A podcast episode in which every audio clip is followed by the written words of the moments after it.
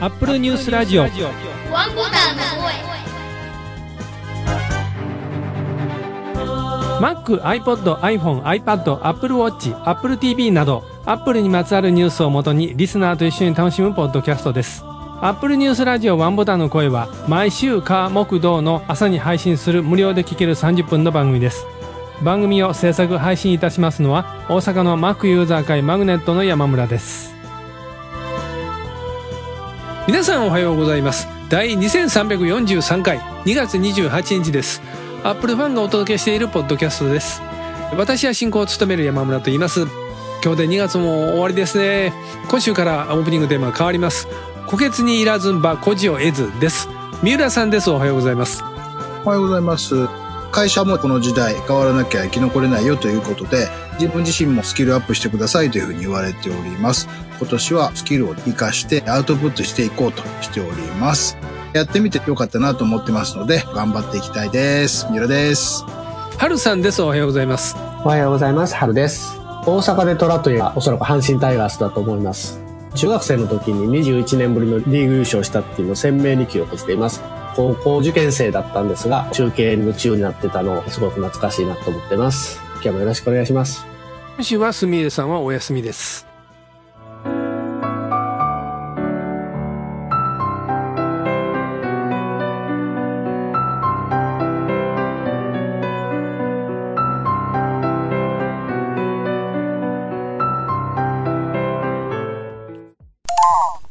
2023年春の augm 大阪開催のお知らせです。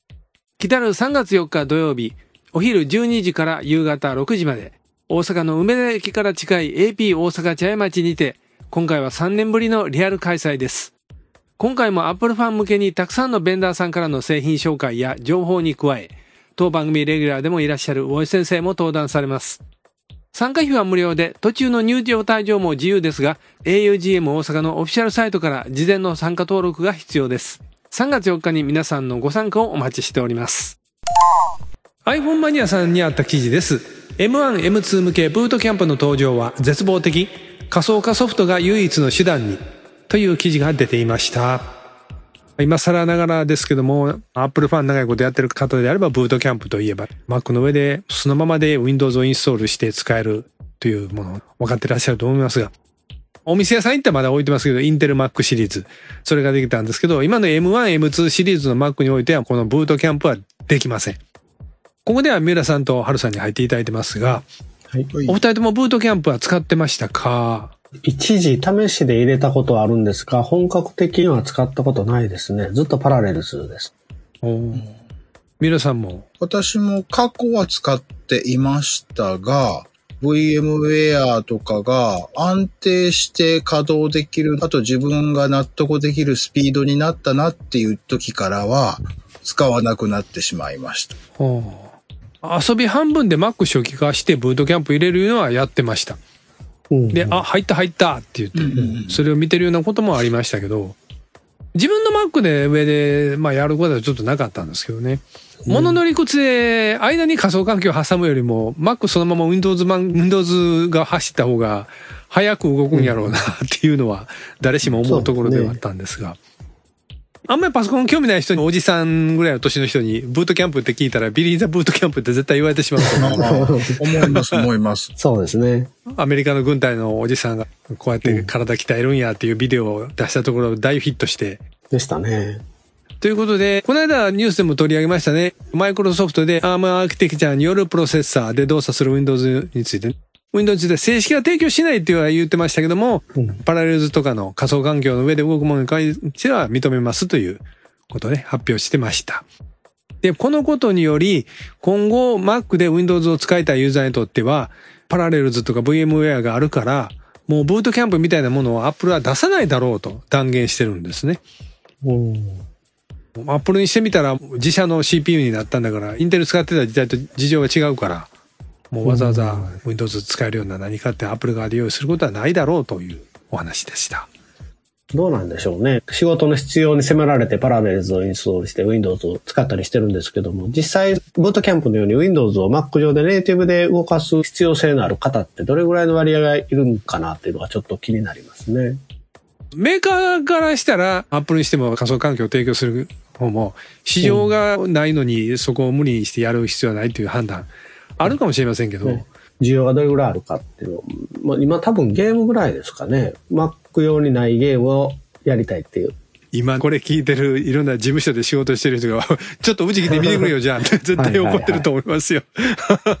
一遍どれぐらいこういうので絶対必要なんですっていうコメントいただければありがたいハルさん自身いつも言ってるじゃないですか。一太郎の文章を開けなあかんねんって。はいはい。ネイティブで動く必要ないんですよね。文章中確認する程度なので、仮想環境で速度的には私には十分すぎるぐらいですね。そうですよね。パラレルズ上だと動かないアプリがたまにあるかもしれないですよね。特にグラフィック系に深いところをつついてくるアプリだと動かないっていう時もあるのかなと。あるいは不安定になる時があるのかなと。特に今回の正式対応っていうのをアナウンスした時に対応しない機能を使いたい時はやっぱり直接ブートキャンプの方が動く可能性が高いとは思うので、うん。それを使いたい人が Mac 本体でどのぐらい動かしたいかというところがあるかなと思います。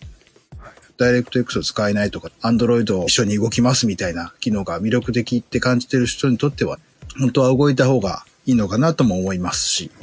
一時電子工作すごく燃えていろんな回路を見てる頃があったんですけど、コロナとか最近の部品供給不足からちょっと足遠のいてる感じになってるんですよね、今。うんうんうん。だからそれ一生懸命燃えてた頃にワンボードのマイコンの書き換えなあかんいうのがあったんですよ。ところがどこのサイトどの本見ても Windows でしかできないって書いてるんですよ。うん。Mac の人はとりあえず Windows 環境を用意してからこれをやってくださいって書いてあったんですよ。えーで、私ね、意地になって、いや、絶対 Mac でやる方法見つけてみせるってやってたんですよ。Mac 版でその手のソフトはあるんですよ。ただ、それを使っても、最終的にはこれができませんいう結論が待ってるんですよ。そうやっていくと。で、苦節半年。あれこれ調べました。そしたら、海外で、そういうアプリを Mac 版に出してる人がいたんですよ。まあ、日本のサイトにはどこにも出てません。えーええアメリカのレディットとかいろいろ掲示板も探して探して探して、言葉やったらなかったら画像で探してやったら、個人の方が自分のページで公開されてたのをダウンロードして、できましたね。Mac だけでそれができたんですよ。えーどうやと思いましたけどね。まあでも、いいんですよ。半年かかってる間でみんなもう同じことやってたら、もっと先のことできたでしょうけど、でもまあそこは私も Mac ユーザーの維持でやってました。開発環境なんか特にそうですよね。大江先生も前におっしゃってたように思うんですけど、仮想環境だとドライバーが使えなくてプリンターつなぐとか、外部デバイスに何かするっていうのがなかなか望めなくて、そこがまあネックになるみたいなね、まあおっしゃってたと思うんですけど、そんなわけで、まあ今後は、アップルはそういうところには何もしてくれないのかなちょっと寂しいな、みたいな感じも。多分、これまでと今後、だから M1 とか出てきてからと、それより前とではもう Apple に置かれてる状況が違うと。インテル CPU 使ってた時代は Windows 使いたいんだけどなっていう人がまあまあ多くて。あでも Mac も楽しそうだからちょっと始めてみますみたいなところを取り込むためにブートキャンプっていうのはあったでしょうと私は思ってるんですよね。でも今ってどんどんクラウドでアプリが動き出してますし、Mac も Windows が対応すれば Mac も対応っていうのが増えてきていますので、そんなに一生懸命 Mac と Windows を同時に動かさなきゃいけないっていう一般ユーザーは減ってきているんではないかと思います。Apple としてはその状況の中でビジネスを考えると、そこまで頑張ってブートキャンプ作らなきゃ M1Mac が売れないっていう状況にはないのかなと。そんな中で Apple 製品を便利に使うという。Windows はここからお話外れるんですけども、こういう記事が Apple チャンネルさんの方にありました。iPhone がオフライン状態でも iCloud を利用し、Mac にリンクを送信しておくことができるアプリ、HyperDAC がリリースという記事でした。タイトル通り iPhone がネットにつながらない間でも iCloud にウェブページのリンクを送っておくことができる。これ、ブックマークしてる内容に限りますよね。なんでか言ったらオフライン状態やからウェブ見に行かれへんのに、あ、これ見つけたっていうことは多分ないと思うので、前に見つけた分を確かにそうでも見ようと思って、あ、今ネットないんや、ここどうしようもないわ、と。ハイパーダックというのが便利ですよっていう話でした。これあの Mac 版、iOS 版があるんで、それを使えばっていうことのようなんです。ネーミングが気になりました。うんはい。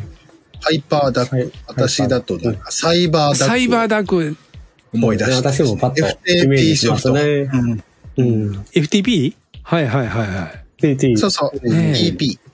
私、なぜか最近使い始めたんですよ。えね、なぜか、なぜかというわけで、改めて使 う。はい。そう。でデータを投げなきゃいけない仕事があるんですか？仕事というか、事務所のウェブサイトの更新に、試しにちょっと使ってみたら、意外に便利だなということで、サイバーダックをまた使い始めてます。はい。まあ、アノニマス FTP を使う Mac 用のなんかカンガルーのアイコンのアプリがあったんやけどね、やったっけな。カンガルー？カンガルーのアイコンねないぞ。カンガルカンガルー。ネットは動物の名前とかつくことはアプリ多かったですよね。そうでしたっけ？身も蓋もないこと言ったら申し訳ないですけど、こういう時ってメモアプリに貼ってるよね、とか思ってたんですよね。ー。そうですね。はいはいはい。わかりますわかります。。ね。打ち合わせの時に私とハルさんとミュさんで3人でメモアプリの連携がどれぐらいいけてるかっていう話したら、私だけどうもうん遅いんですよね。あの別にはい家にいる時だけじゃなくて、外にいる時、ん普通のはいわかります？4G 回線とか使ってる時でも、ええそんなに遅くないですよ。うん。外だと、まあ、5秒以内。5秒？パッなと切り替わる。はい以内に反映される。うん。うん。うん。うん。そんな感覚ですね。更新される時あるじゃないですか。メモ、同じメモ開いてたら、明るくなるんですよね。変更変わったとこ。で、ファッと、うん、されるのええは、ちょっとす、個人的に大好きで。先ほど、三浦さんはノーションというアプリもメモ帳の代わりによく使ってるという。そうです。軽く残すものはメモ。はい。で、ずっと残すもの、恒久的に残して、アイデアを自分の中でぐるぐる回すときは、ノーション側に残すっていうルールに私はしていて、うん。ノーションに残していくと、ほとんどの私の検索情報とか、これは残そうとか、アイデアを全部そこに書き込んでいるので、えはい。ーあとはそこでこねこねこねこねして、一種のデータベースみたいなことで、 Notion 上でこねくり回せるんですよね。こっちをこれに持ってきて、これをこっちに持ってきてって。僕もほとんどのメモが大したことないんですけど、でも、これだけ貯めてると、これとこれとこれのメモを合わせると、まあまあ面白いことできそうっていう次のアイデアになるので、そういう使い方していますね。ああと、同じ Apple チャンネルさんの方には、あの、Mac に仮想オーディオデバイスを作成し、必要なアプリの音声だけを録音配信できるオーディオキャプチャーアプリ、Dipper が開発中という記事も出ていました。これ、ポッドキャストとか、ライブ配信とかやってる方であれば非常に興味のある話ですけど、そうでない人には別にそれが何っていう お話で申し訳ないですけど、システムの中でレイヤーのようにして、うん音楽はこのレイヤー、トークはこのレイヤーって分けておけるっていうのが仮想オーディオ環境です。えええーって、ハルさん知ってるでしょ？そういう新しいので、ディッパーというソフトウェアを作っている人がいるということで、今、ベータユーザー募集中だそうです。これは、将来的にはお金払って買うような製品に成長そしていれがわくんでしょうか？からないんですよね、今見てる限りではね。そうなんですね。長いこと、サウンドフラワーっていう、その手の Mac の機能拡張があって、私も長いこと、ポッドキャストのライブ配信なんかの時は使ってたんですが、OS がどんどん上がっていったでしょ？はい。うんモハベかななんかあの辺ぐらいで、サウンドフラワーが使えなくなったんですよ。はいはいはい。この番組で収録中に、あ、どこできるようになったって言って、急遽探して、あれ、ハルさんに教えてもらったんでしたけど、ブラックホールか何かで。いや、ちゃいましたっけなんか教えてもらったんで、それ入れて、で、またそれが使えるようになったんですけど、あの、OBS でしたっけ？はい。ライブ配信アプリ。それとはまた全然違うんです。OBS は、確かに OBS ってアプリケーションの中でのオーディオレイヤーは持っても、あ、そうか、サウンドフラーとかブラックホールが入ってたら OBS からそのレイヤーを使うことはできますね。これね、多分、まあ、興味ないのに聞いてくださってる方は何言ってんの全然わからへんわって思ってると思うんで、ごめんなさいね。そういうことがあると思ってください。これ作ってる方が、リッパーという、まあ、ベータソフト公開中の方は、ブラックホールの技術を利用したアプリというふうに書いてますね。ああ、ということはブラックホールもオープンソースか何かだったんでしょうかうね。んVentura で新たに導入された API、 ScreenCaptureKit を利用して、カーネル拡張などを必要としないものを作るようになってると書かれてましたね。最新の API 使ってるから、より良くなっているはずって感じですね。そう祈りたいですね。ですね。うん。あの、ラジオキャストっていうフリーウェアが Mac App Store にずっとあって、もうかなり前からそれ使わせてもらってたんです。本当便利だったんです。うん。別に外付けのミキサー買わなくても Mac の中でこの音を大きくするとか、この音はちょっと絞っとくとかいうのはできたんですよ。ここからはごめんなさいね。急に 3D の話になって申し訳ないですけども、iPad でお絵描きする人いらっしゃると思います。番組でハルさんはよくね、打ち合わせの時なんかも私は絵が描きませんからとか。うん。iPad で 3D のお絵描きをするっていうアプリを前から出てるの知ってたんですけども、改めて見て、この間インストールしたら素晴らしかったので紹介したいと思います。フェザー 3D というアプリです。フェザー、羽ですね。F-E-A-T-H-E-R ですけども。フェザー 3D で iPad 用でアプリ検索してもらうと見つかります。6、7年の間に出た iPad であれば大体対応できると思いますが、Apple Pencil が必要です。画面上で最初 3D 空間出てくるんですけど、ポリゴンを打つみたいなことはできないので、いきなり線は描けないんですが、線を置く板みたいなのをね、画面上の空間にまず作るんですよ。線描いて。ここは板ですっていうの。それは絵にはならないんですけど、板のように見えるから、網みたいに格子の模様が入ってるんでわかるんですけど、板が現れてから初めてペンに持ち替えて、その上で描くと絵が描ける。空間の上に丸描く、四角描く、線描く、みんな、みんなその板をその都度形変えて作って、その上に描いていけば、どんどんどんどん空間に 3D のモデルが残っていく、作れるっていうものです。これ、面塗れないんですよ。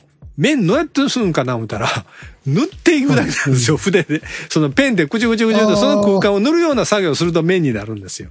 なるほど。だから、それ面は厚み出したくなるでしょ？それはもう一枚板またずらしてその上で塗る塗り重ねで厚み作るしかない。あちょっとデータ的には無駄な行為になりますけどね、それは。平面の集合体みたいなまあまあ、そうですね。いろんな平面がいろんな角度から集まってて、その上に線が乗ってるって考えてもいいそういうことか、そういうことか。そうか、ぐにゅっとした平面も作れるわけであの、すよね。カーブのある面とかね、筒状のものを作って、その上にかけてやれば筒のようなラインが残せあます。なるほど、なるほど。なぜここで紹介するかというとね、あの、無料です。アプリ内課金もなさそうですね。ないですね。あじゃあこれ入れよう。去年ぐらいからベータで出てきて、やっとこう正式リリースになったんですけど、6年も7年も前から、この手のソフトは iPad に向けてあったんです。Umake とか、いろいろ私その都度出たらインストールしてたんですけど、みんなサブスクなんですよ。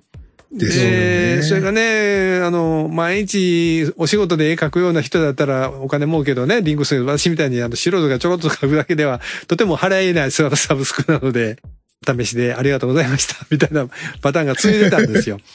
これはね、いけますよ。やっていけますよ。これをやっていきますね。これ、ブレンダーに渡すことできんのが、書き出しも多分できんかなと思って見てるんですけどね。ね、うん書き出しがあるといいよね。いろいろできるもの多いかなと思いますんで。うんうんうん。えーちょっとこれやっていきたいと思います。これ触ってて、この間アニメーション作る時間なくなって夜中また起きる羽目になって、あ、何やってんねんっていう。はい。もうどんどん山村さんが疲弊していくわ。ほんまに。はい。っていうとこでした。App Store の説明を見ると、この 3D データを OBJ フォーマットとはいはい GLTF フォーマットはいはい。ですね。で書き出しができるようですね。じゃあ一般的なフォーマットでございます。OBJ ってまた古いフォーマット対応してるんですね。古いフォーマットですけどね。うん。あ、そうなんですね。でもこれいけるんやったら、まあ、コンバートに失敗せんかったらブレンダーで取れるんちゃいます？大丈夫だとですよ思います。ね。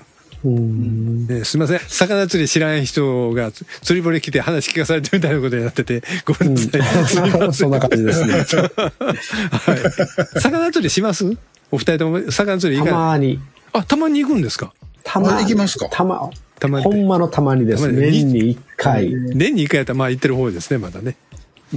何つうんですかタイ。年に。いや、そんなじゃなくて、大阪の方ご存知かと思いますけど、南港に海釣り公園っていうのが、まあちょっと名前違いますね。南港魚釣り園号岸っていうのがありまして、はい大阪に。そこはあの無料なんですよ。自分で道具持ってる方は本当にずっと無料で。ええ。あ、できるんですよね道具レンタルあるって書いてますね。でそう、レンタルもある。全く手ぶらで行ったらレンタルと、あと餌とかも売ってるので、はい。で結構面白いですね。あ養殖域じゃなくて自然の海なので、釣れるかどうかはその日のいやまあまあねそれはそうなりますよね腕とコンディション次第ですね。はい。っていうところですはいはいはい。結構面白いのでおすすめです。あ。救命ベストも着ていかなあかんのちゃいます？今。ここは不要です。ちゃんと柵があって、結構子供でも大丈夫ですね。ただ、この護岸の床っていうんですかね、地面にはいところどころは鉄格子があって、はいはい海と繋がってるんですね。で、波が荒いとこはそこから波が出てくるっていうと、まあ、まだくるのがあるので、波が荒い時はちょっと注意しないといけないですよ。はいはいはいははい。YouTube でそういう啓蒙動画みたいなのやってる人がいて、海釣りをみんなするでしょそうやって。うんで、ところが防御も何もこうしてくれないとこやと、やっぱり波かぶって海さらわれてこう亡くなる方がいると。それが多いとね、もうその釣り場が閉鎖されてしまう可能性があるそうなんですよそう。そう、ありますよね。だからその釣り場を減らさないためにもね、みんな釣る人は安全を第一にベストをつけてお釣りしましょうっていうのね。んんんそうですね。はい。どっかのニュースで、その逆に入れない護岸のところであ、よく釣れるみたいなんですよね、もうそこあかんけど行くっていう。でね、もうすっげえ高い塀をつけても、うまいことすり抜けて入っていくみたいなね映像があって、本当危ないんですよね。うん、なのにガンガン入っていくと。まあね、モラル持って釣りは楽しんでいただきたいと思いますよ。はい。聖テヘペロさんからコメントいただいてます。M3 とか出たらって話題になってましたが、M4、M5、M6 あたりで株の修理話になる予感がします。トルクレンジ使わずにシリンダーヘッドボルトをちぎったり、カールの隅にワッシャーを落としてカールを外したり、と、聖テヘペロさんからコメントいただいてました。コメントいただきましてありがとうございます。コメント欄って、最初、シーサーの管理人のページから私が入っていって、で、皆さんのコメントを見て、で、このコメントをじゃあ許可するって言って、ブログに表示するっていうのをするんですけど、その最初の管理人画面でこの聖テーペロっていうお名前見て笑ってしもって、はいはいはい。もうずっと最初まで止まれへんかって、ツボにはまってしまいましたね。ね。聖ペテロを、いまあ、言ってんですけど、うんようこんな名前考えつくなと思って。そこばっかりもうずっと注目してました。本文が頭になかなか入ってきませんでした。で、本文を読んだら読んだで、アップルの話じゃなくて、スーパーカブの話になってるんですけど。うん。M3 っていうのはまあ今 M2 シリーズやから次 M3 ぐらいが今年後半予定されてんじゃないかみたいな話題この間してましたけど。M4、M5 って言ったらもうね、これネジのサイズですよね。ホームセンター行ったらこあそういう意味れね、ネジで M なんぼって書いてるじゃないですか。そう。うんうんバイクいじったりカスタムする人で M なんぼ言うたら、ああ、ネジのことやなってすごいイメージ浮くんですけど。トルクレンジ使わずにシリンダーヘッドボルト切ったとかね。トルクレンジはお分かりになりますか？多分あれかなっていう感じ。あれか、そう、多分あれかなっていう。あ、そうですか。だからレンチっていうので ネジ、ボルトを締めていくんですけど、うん適切な力で締めとかないと緩んでくるかもしれないんですよ。はいはい。で、逆に締めすぎたら今度ブチって切ってしまうかもしれないんですよ。うんだからその加減が分からへんから、それをどんだけの何キロっていう力がかかるっていうのを表示したり、振動で教えてくれるレンチがあるんですよ。これトルクレンチって言うんですけど、そうなんですね。あ、全然じゃあ、私違うものを持ってました。何をそうしてたんですか？単に締めるやつですね。締めるだけそれあれでしょ？普通にラチェットレンチでしょ？何回も回さんと手元で15度ぐらい繰り返すだけでどんどん締まるやつでしょ、そうそうそうそう。そそうですそれラチェットって言って、中であの周り止めが入ってるやつや。あ私もそれかと思ってた。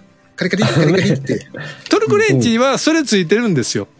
はいはいはいは最低1万円台、もう N なら4万円とかね、いっぱいあるんですけい。ど。はいマイベストっていうサイトには2023年トルクレンチおすすめ人気ランキング52選っていうのがありますね。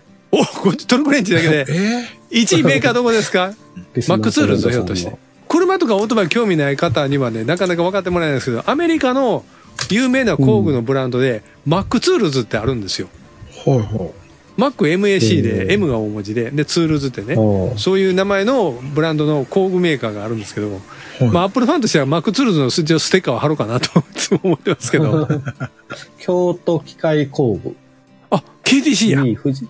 はいわかるんですね。それで KTC は有名です、京都。う。やっぱりそうなんだ。ええー、ーあの、1号線から京都、あそこ、宇治川渡る手前ぐらいのところにあるところ場所もわかるわけです。高いんですよ、これね。やっぱり特1万7000円ですね。1万7570。ええねすごい。ということで、聖テヘベロさん、お名前だけで十分いただきましたので、本文がこれやったらひょっとしたら、あの、すいません、読まなかったかもしれませんけど、名前で全然もう、全然いただきましたんで、ありがとうございました。はい。そんなん思って今後、あ名前受けしようで変な名前変えてくるのはなしですよ。多分もうそんなんすると、まあもう別にいいっすわ、みたいな。アップルニュースラジオワンボタンの声では皆様からのコメントをお待ちしております。2月のテーマは Mac と iPod、iPhone、iPad、Apple Watch などの記事も泣かずば打たれまい。家人に内緒で iPhone を最新モデルにして前のケースに入れて使っているのに、うっかり、やっぱり今年のモデルは反応いいわーと言ってしまったとか、天国にいるジョブズ氏もアップルパークを見たら誰がこんな立派な社屋を作ってくれたのかと言ってるよと言ってしまって不勉強がバレたとかのお話をお待ちしております。次回の配信は3月2日木曜日を予定しています。それでは次回の配信まで。オーボア